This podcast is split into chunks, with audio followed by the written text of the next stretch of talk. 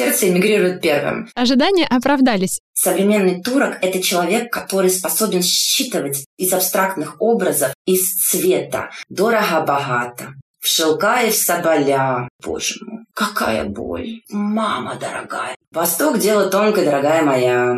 Тут иначе и не скажешь. Привет, я Надя Зотова, и это подкаст «Дело в красоте», в котором мы с гостями обсуждаем дизайн, стиль и эстетику жизни в деталях. В новом эпизоде я хочу познакомить вас с Галой Ершовой. Она профессиональный экскурсовод, эксперт по истории Византии и Османского султаната, знаток современного искусства Турции. Сегодня мы поговорим именно о нем.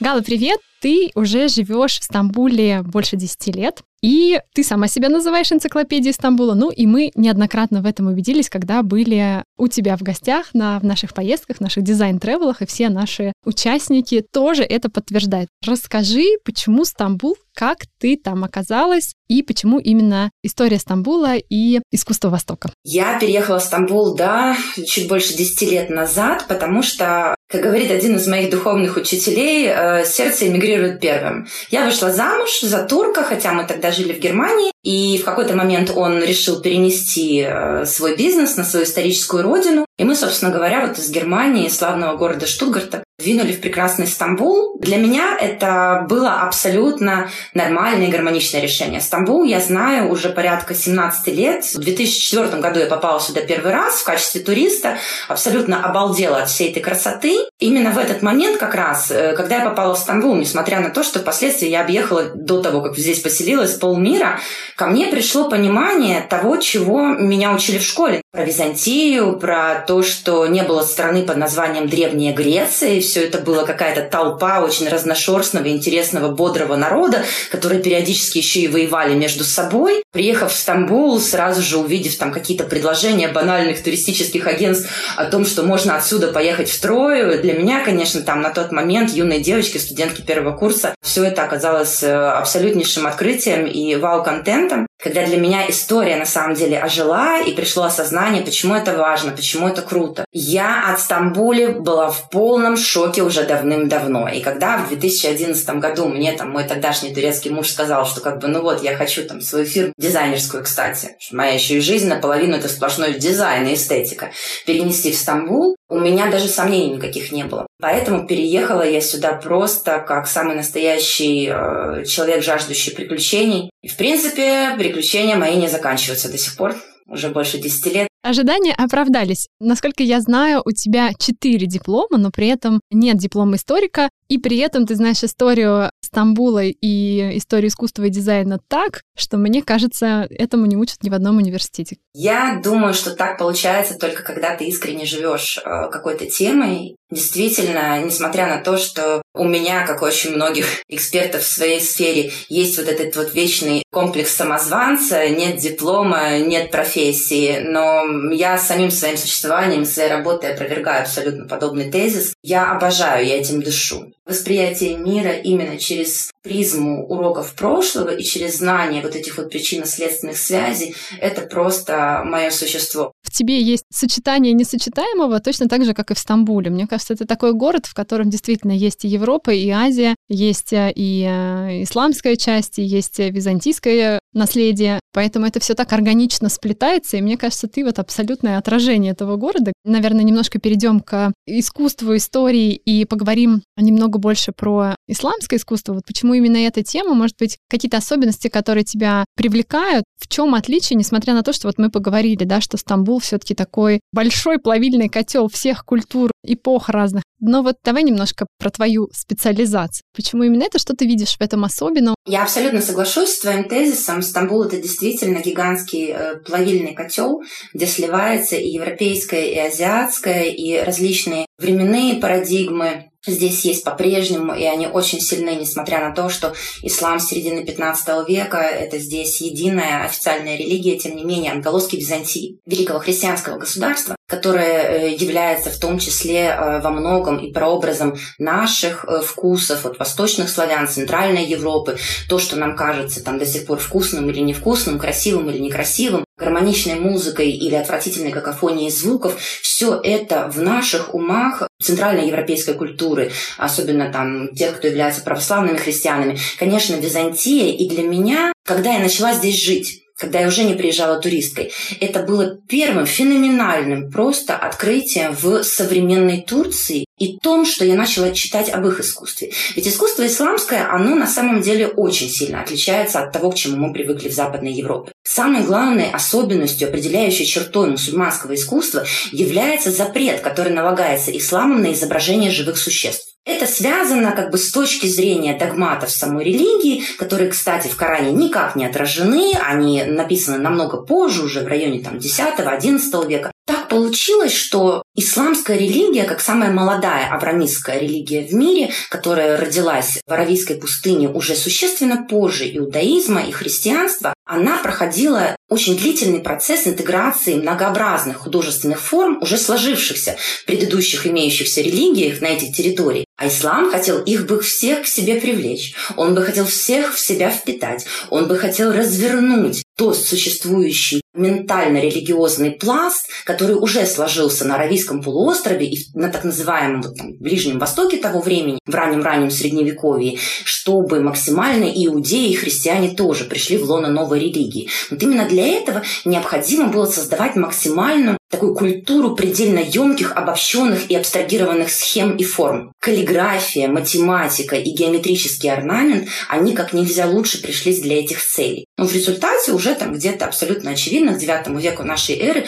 у нас рождается э, новый феномен, новое так называемое мусульманское искусство, которое делится так же, как и вся религия ислам. А вы уж пардоньте меня, что я говорю по итогу про религию, но в принципе это и есть единственный определяющий фактор. В исламе речь идет о том, что есть два основных течения – сунниты и шииты. Если не касаться религиозных догматов, а говорить именно об искусстве, сунниты – это более жесткие, четкие, стройные, ортодоксальные мусульмане, которые вообще следовали буква в букву догматам ислама и критически не допускали очень долго в суннитском мире, ну так откровенно, где-то до второй половины XIX века, никакого дисбаланса с вот этими вот жесточайшими нормами не показывать фигуративные образы. Только каллиграфия, только геометрический орнамент, иногда, как послабление, флористический орнамент. Это искусство арабского мира.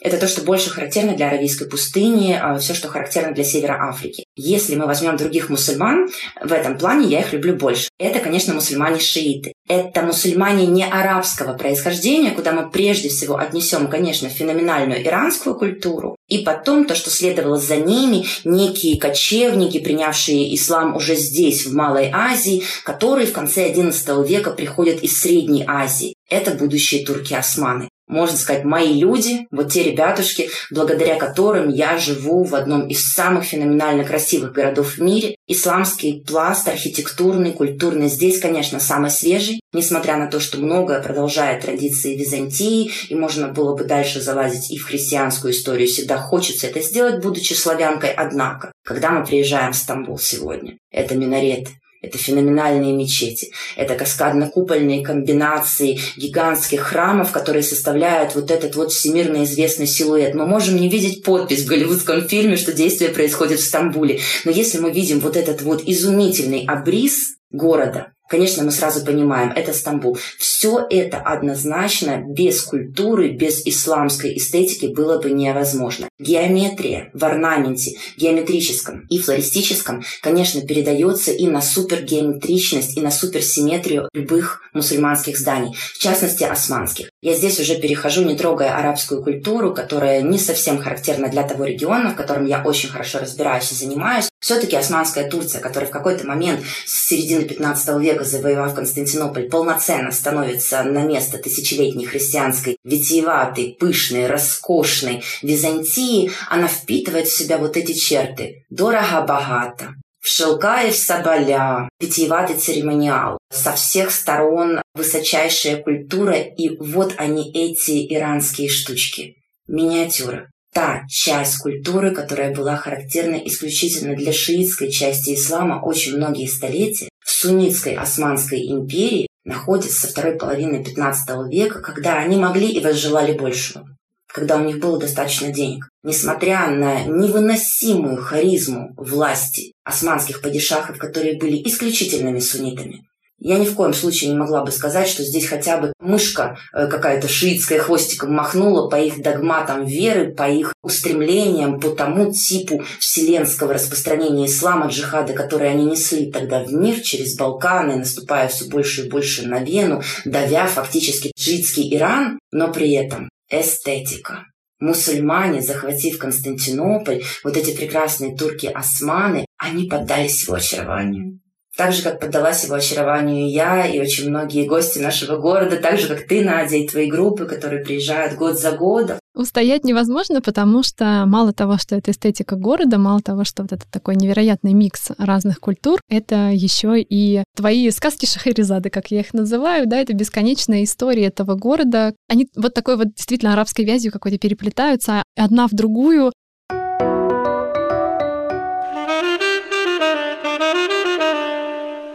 ты говоришь про историю, а вот как, на твой взгляд, как вот это сложное устройство повлияло на современное искусство, на современное видение. Все-таки для нас, например, более понятно искусство фигуративное, да, то есть, ну что, мы понимаем натюрморт, мы понимаем пейзаж, мы понимаем портрет. Значит ли это, что современные, например, э, турки, они больше понимают там то же самое абстрактное искусство? Все-таки нам для восприятия абстрактное искусство, ну, как бы сложновато. Да, мы видим какие-то отдельные формы, мы можем сказать, да, эстетично, не эстетично нравятся там цвета и так далее, но какие-то более глубокие смыслы нам в этом уловить сложнее. Я говорю про себя, я говорю про свой круг общения, про то, с кем я общаюсь, и при этом, например, я вижу какие-нибудь американские интерьеры, где в основном абстрактное искусство. И, в принципе, с точки зрения там продаж, если посмотреть на результаты продаж в галереях, то Америка это будет в основном абстрактное искусство. У нас оно все-таки пока, ну, не настолько популярно. Можешь провести какие-то параллели? Интересно, есть ли в этом что-то общее или нет? Абсолютно, исключительно согласна с твоими рассуждениями. Это на самом деле так. То есть не то, чтобы тебе показалось, это просто так, как оно работает, действительно. В силу вот тех ограничений и специфики, о которых я говорила до этого, бесспорно, генетически. Современный турок – это человек, который способен считывать из абстрактных образов, из цвета, какой-то игры абстрактной формы, эмоцию, содержание и целую историю. Я поражена, когда я прихожу в музей современного искусства здесь, в Стамбуле. Человек там определенного возраста, образования, насмотренности, когда лишний раз, Господи, подсуетишься, чтоб грязью в лицо не ударить, и что не так, там, не знаю, модерн с модернизмом не перепутать, не дай боже, когда стоят простые турецкие девчонки возраста 18 лет перед какой-нибудь полнейшей абстракцией, некое пятно или размазня на фоне. Ну да, как бы сказали люди, там, не сильно близки к современному искусству. И стоят и говорят, боже мой, какая боль, мама дорогая. Ну то есть они действительно это чувствуют, да? Они это чувствуют. Люди в этом просто выросли. И поэтому современное турецкое искусство, оно невероятно органичное. Не только истории, но и контекст. И как бы это происходит всегда, и это такое, опять же, смешение, да, интеграция взаимная. Когда оно настоящее, то да. Вот эта категория очень а, спорная, относительная. По-прежнему 90% смотрителей и ценителей искусства все-таки непонятны силу просто того, что необходимо очень глубокий теоретический бэкграунд для того, чтобы правильно воспринимать. Не просто говорить, о, точечки, я так тоже могу. Да, бывают просто точечки, а бывают действительно такие точечки, от которых э, у тебя начинают э, свои точечки вот в виде мурашек бегать по коже. С точки зрения исторической, то время в Османском султанате, вот середина 19 века, вторая половина и дальше до Первой мировой войны, Конечно, вот эти вот последние 70 лет существования Османского султаната, эпоха Танзимата, эпоха европеизации и перемен, с одной стороны, это полностью сохранение приоритетов и мусульманского взгляда на жизнь внешнего. С другой стороны, это фактическая невероятно резвая, просто с ураганной скоростью трансформация того, что мы видим в архитектуре, архитектуре, в изобразительном, вот уже прям с этой буквы «и», искусстве, тогдашней все еще мусульманской страны законов шариата.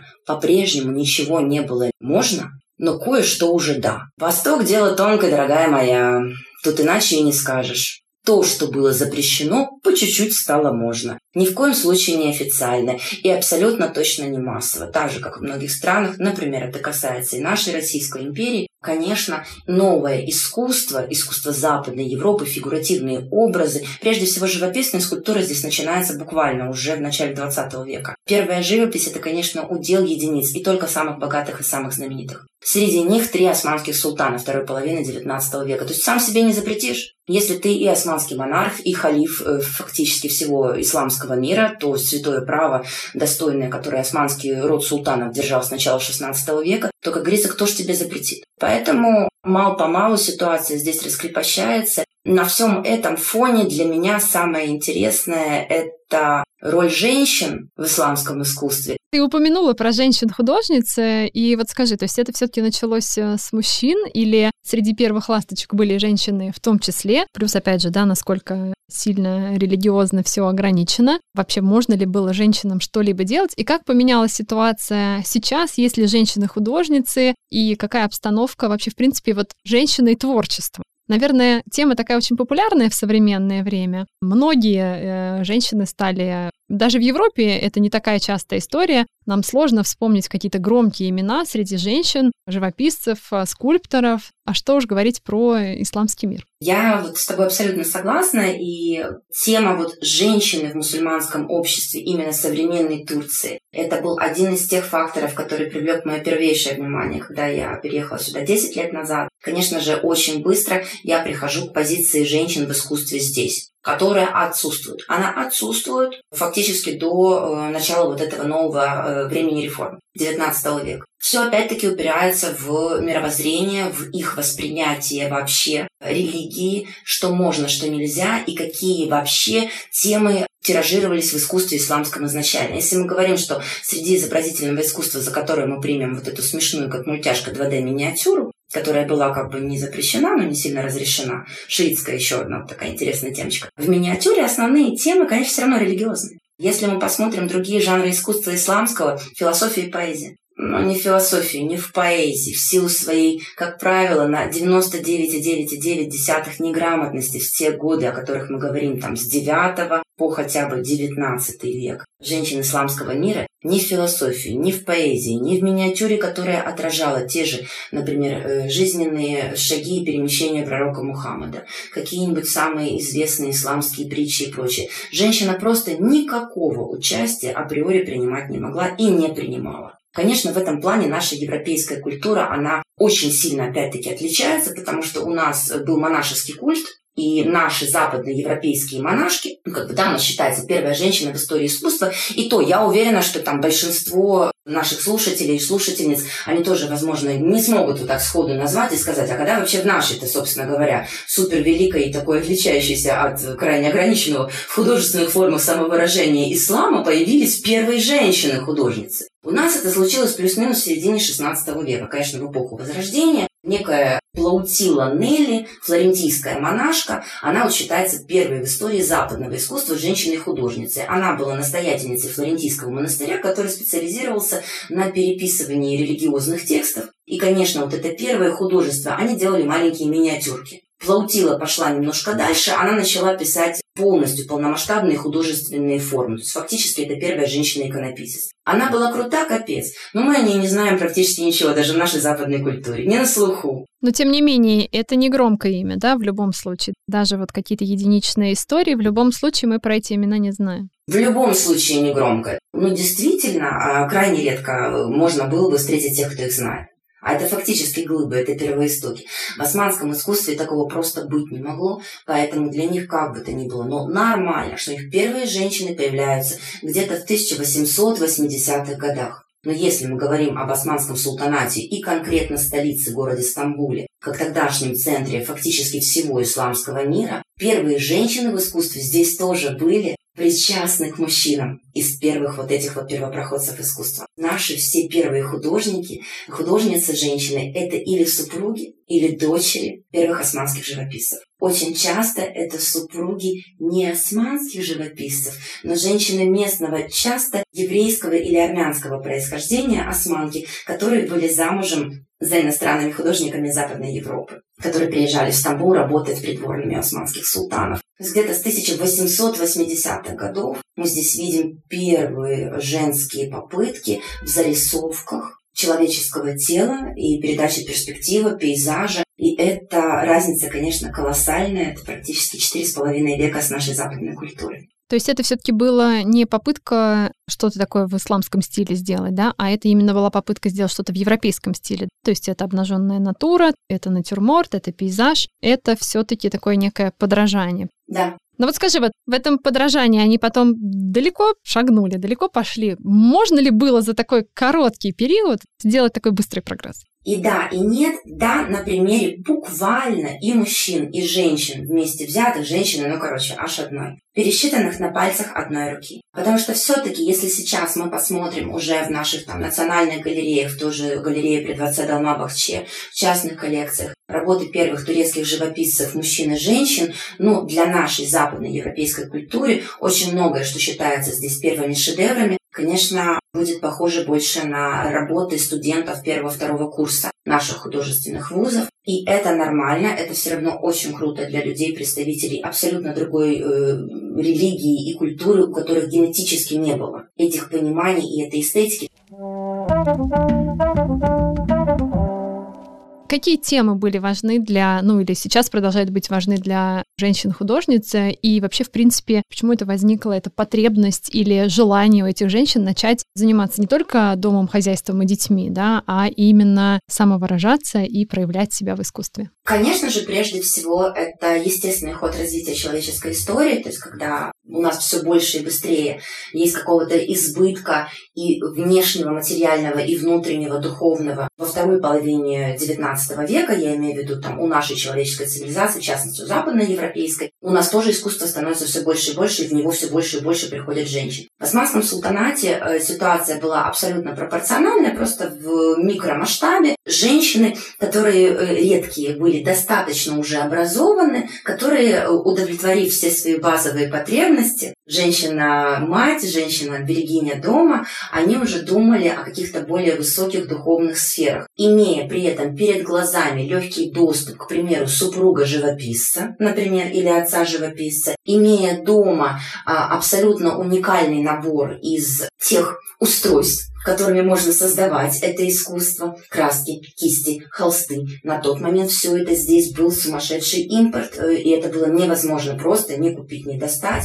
Вот эти вот избранные женщины исключительно из высшего общества или дочери, там, потомки османских аристократических семей, или жены вот этих вот состоятельных, интересных э, иностранцев на службе у османских султанов и местных богачей, они и могли, побуждение у них какое-то было к началу вот этой вот своей карьеры. Тема, конечно, исследование себя. Исследование себя в мире вообще, и в частности в мире мужчин. Вот это трогательно, и это даже как-то немножечко горько, что они очень долго рисовали или себя в зеркало, Потом в какой-то момент у нас появляется больше фотографий. Некоторые художницы, первые османские, они фотографировали себя обнаженных. На обнаженку они не решались, у них всегда э, были закрыты все-таки зоны вот там, где грудь, бедра, это какие-то повязки. Они себя фотографировали, потом сами себя срисовывали. Они брали мужчину, натурщика, рисовали с него тело и э, туда э, приклеивали женскую голову. У нас есть серия подобных изображений. Они недавно вот у нас даже были на выставке в Стамбуле, которая все еще длится. И это просто и очаровательно, и грустно, и смешно все в одном флаконе. Но прежде всего, конечно, женщина искала свое «я». Как раз вот это, наверное, самая моя любимая, если честно, тема это автопортреты первых женщин-живописцев и портреты других женщин, написанных женщинами в самом начале вот этого вот художественного пути нового фигуративного искусства Османской Турции конца 19-го, начала 20 века. После 1980-х годов, то есть через сто лет после того, как первые женщины появляются в турецком фигуративном искусстве, это уже более высокая академическая школа, бесспорно. То есть это то, что мы не назовем уже наивными каляками-маляками, и к чему мы будем относиться с достойным таким уважением, как представители западной культуры и художественной школы. Но это усредненочка. То есть потерялась та самая аутентичность, да? Аутентичность. Спасибо тебе за это слово. Гала, скажи, вот как по твоему мнению, может ли женщина быть а, в искусстве настолько же успешной, насколько мужчина, с учетом того, что у женщин есть много других ролей? Понятно, что у мужчин они тоже есть, но мне кажется, что все-таки женщинам приходится совмещать слишком много функций. На самом деле, только сейчас в современном мире, вот в котором мы живем относительно недавно, если мы возьмем там какие-нибудь предыдущие вот 40 лет, наверное, так, чтобы э, не соврать, пожалуй, действительно у женщин стало достаточно прав и возможностей пользоваться этими правами, реализовывать себя не только как э, мама или супруга, создательница вот там семейного очага ячейки. И это как раз дает женщинам действительно настоящую возможность быть артистами. Абсолютно спекуляцией было бы говорить, ах, где они, эти женщины, там, великие художницы прошлого или скульпторы. Но действительно, просто наш мир до этого жил совсем иначе.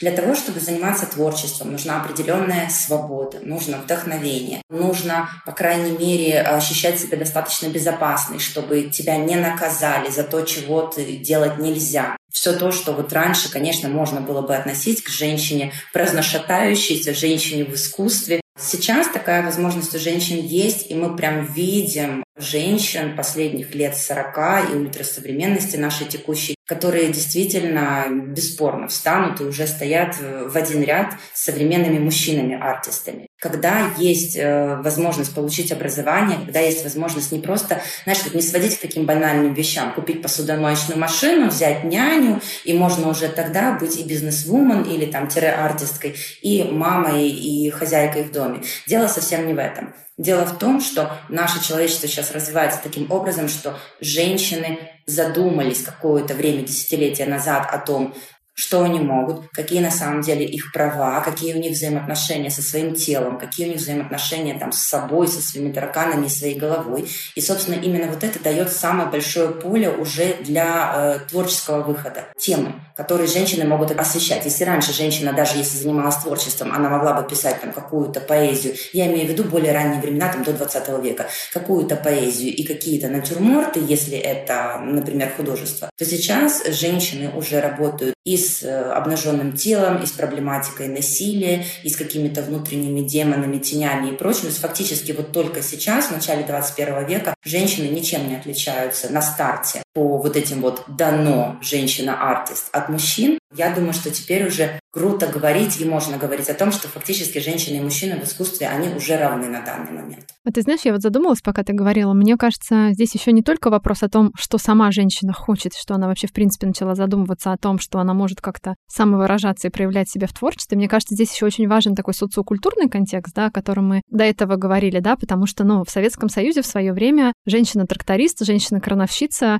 не вызывала ни у кого никакого удивления или, не знаю, возмущения, да, и никто не называл это борьбой за свои права, просто потому что больше было некому, да, то есть э, жизнь заставила. Здесь же еще такие очень сложные взаимосвязи, но это интересно, как это отличается, например, в, в России и в Турции, да, то есть в любом случае это по-разному. Ты знаешь, вот то, что я говорила, это все-таки даже больше про Турцию. Я всегда имею в виду, и вот у меня на бэкграунде ума все-таки такая больше не мировая, не взгляд западноевропейский, а вот наш локальный э, турецкий ближневосточный. Да, и социум тоже здесь поменялся, и то, что я имела в виду, больше для наших женщин мусульманского общества, которое как бы уже достаточно открыто, но вот они только начинают в 21 веке хорошенечко присматриваться к этим темам. Поняла тебя. И, кстати говоря, так интересно, буквально, вот это случайное абсолютно совпадение, я на днях читала книгу «Красота в изгнании», и там есть в том числе шикарная просто глава про Константинополь, про русскую иммиграцию, и там есть описание того, как турецкие женщины писали, значит, какие-то доносы, письма правительства, что, значит, русские иммигрантки, они, оказывается, ведут себя слишком раскрепощенно, и они соблазняют, значит, их мужей, сыновей и так далее, вообще весь мужской турецкий род на какую-то слишком вольную жизнь, а они вообще-то к этому не привыкли, да, то есть и насколько это было по-разному, плюс-минус 20-е годы 20 века, и мне было это настолько удивительно читать, думаю, боже мой, мне кажется, сейчас это вообще настолько все по-другому, и нам даже сложно это представить. На самом деле для развития культуры и искусства в Турции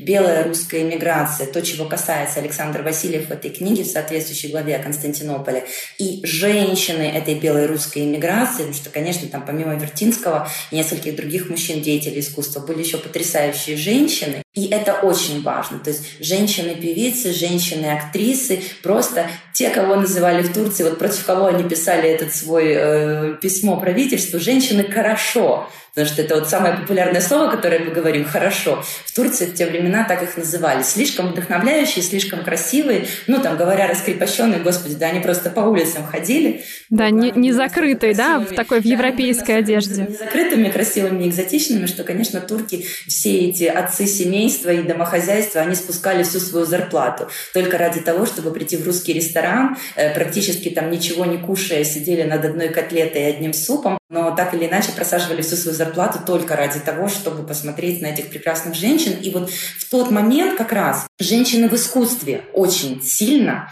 влияют русские на то, что происходит в Турции. Сейчас у нас идет в Стамбуле потрясающая выставка на центральной улице Истекляль в галерее Мешхер, которая называется «Сто лет женщин в современном искусстве Турции». Они там охватывают с середины 19 по середину 20 века. И я с огромной гордостью из этой выставки узнала и познакомилась с еще одной до того неизвестной для меня женщиной-артисткой. Она, с одной стороны, представляет Турцию на этой выставке, с другой стороны, ее звали Ирайда, и она была из Севастополя, наша белая русская иммигрантка. То есть прямо продолжая то, о чем ты сейчас говорила, в 1919 году, в ноябре месяце, Ираида, так же, как э, большинство тогдашних э, белых монархистов, перебирается в Константинополь. Ее отец был очень известный военно-морской офицер, основоположник связи разведки российского Черноморского флота Вячеслав Кедрин. Он эвакуировался на Тихий океан, у него потрясающая своя история жизни. А вот эта его дочь Ираида, она в Константинополь выходит замуж за местного итальянского происхождения врача и становится, представь себе, одной из первых трех женщин,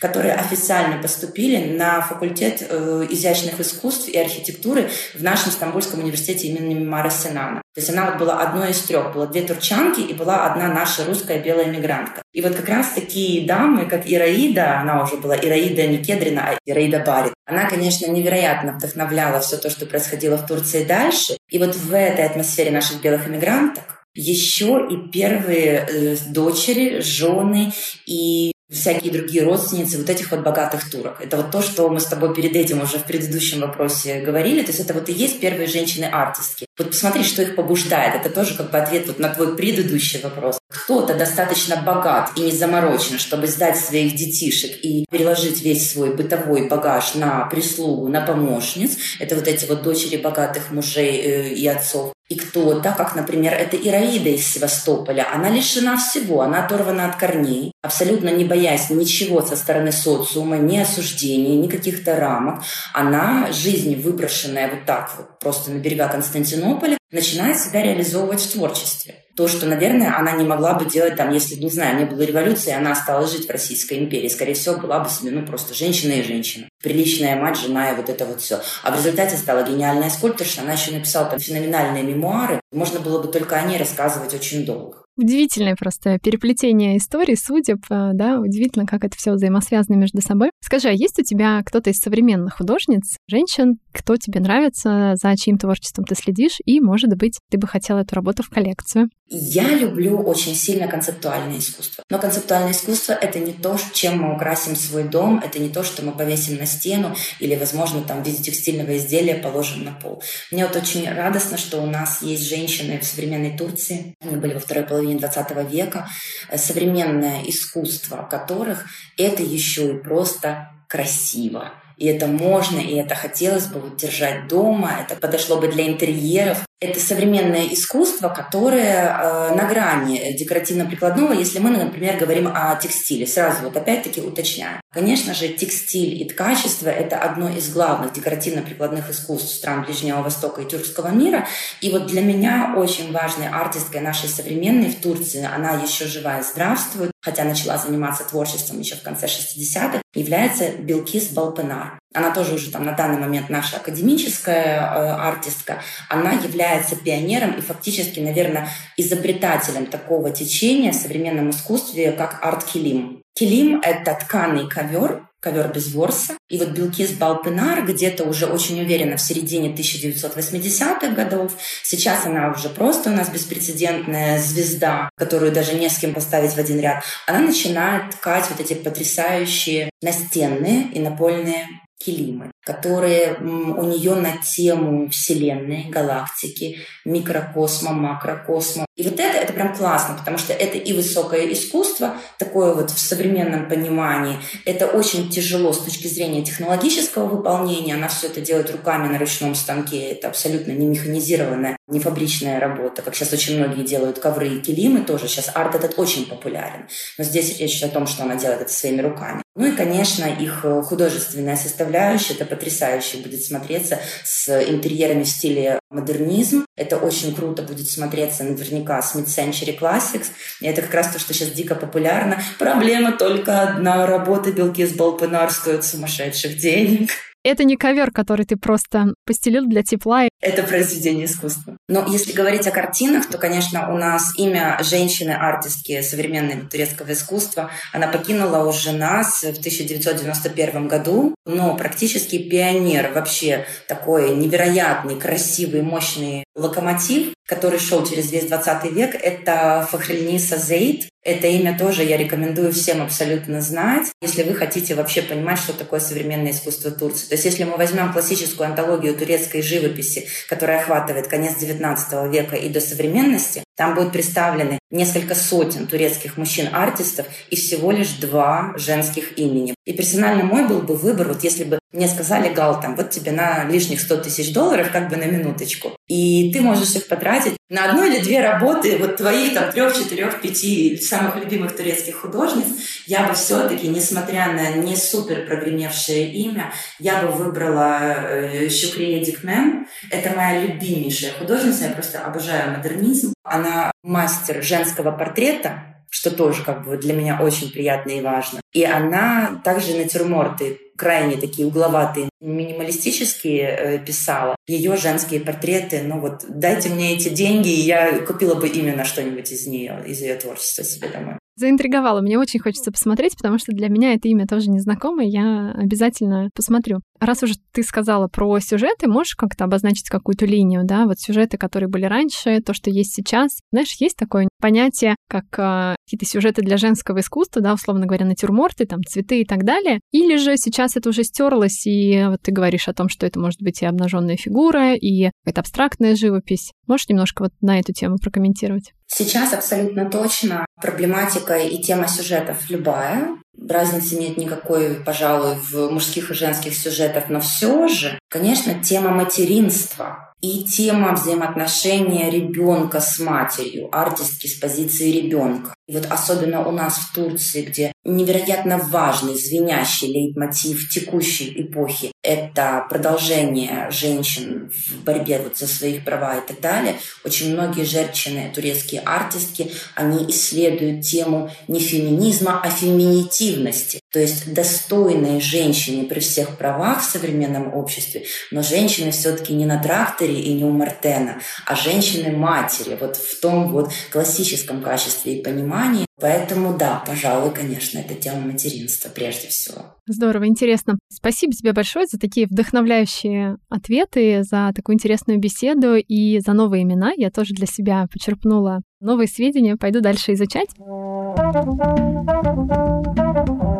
Давай закончим нашу беседу нашим любимым блицем. Посоветуй, пожалуйста, один вдохновляющий профиль в Инстаграме, один фильм и одну книгу. Профиль в Инстаграме Мурат Палта. Это турецкий артист-мужчина. Простите за оф-топ. Но если говорить об одном инстаграмном профиле, который меня вдохновляет каждый день, это, конечно, Мурат Палта. Он наш современный молодой человек-артист, который закончил классическое отделение миниатюры, то есть вот эти вот все старинные книги, изображения, которые мы хорошо знаем. И он с их помощью передает сюжеты современной поп-культуры. Это комиксы про Барта Симпсона, всевозможные голливудские фильмы и прочие другие штуки на злобу дня. Это весело, задорно, очень свежо. Это одно из моих самых любимых объединений классического, э, технического исполнения, в данном случае миниатюры и каллиграфии и ультрасовременной проблематики и сюжетов. Поэтому Инстаграм сегодня будет Мурат Палта. Если говорить о книге, это Питер Франкопан «Шелковый путь». Рекомендую всем, кто еще не читал. Пусть вас не пугают эти 800 страниц. Я эту книгу рекомендую как историк э, для всех интеллектуалов, для людей, которые хотели бы, чтобы пазл нашей всей человеческой истории и того, что мы называем западной европейской культурой,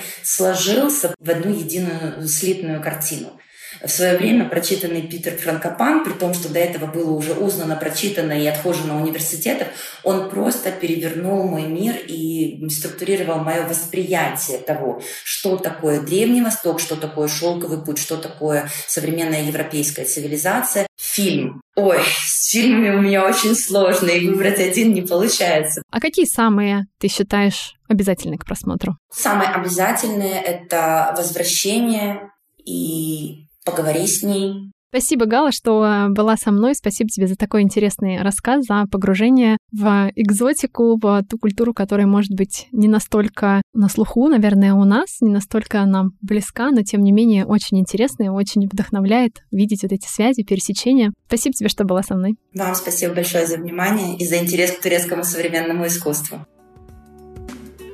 Спасибо, что прослушали этот выпуск моего подкаста. Ссылки на меня и инстаграм Галы будут в описании. Мне будет очень приятно, если вы напишите отзыв, поставите звездочки в Apple подкастах и сердечки в Яндекс Музыке. Это поможет большему количеству слушателей получить качественную информацию и вдохновение уже сегодня. Встретимся с вами через неделю.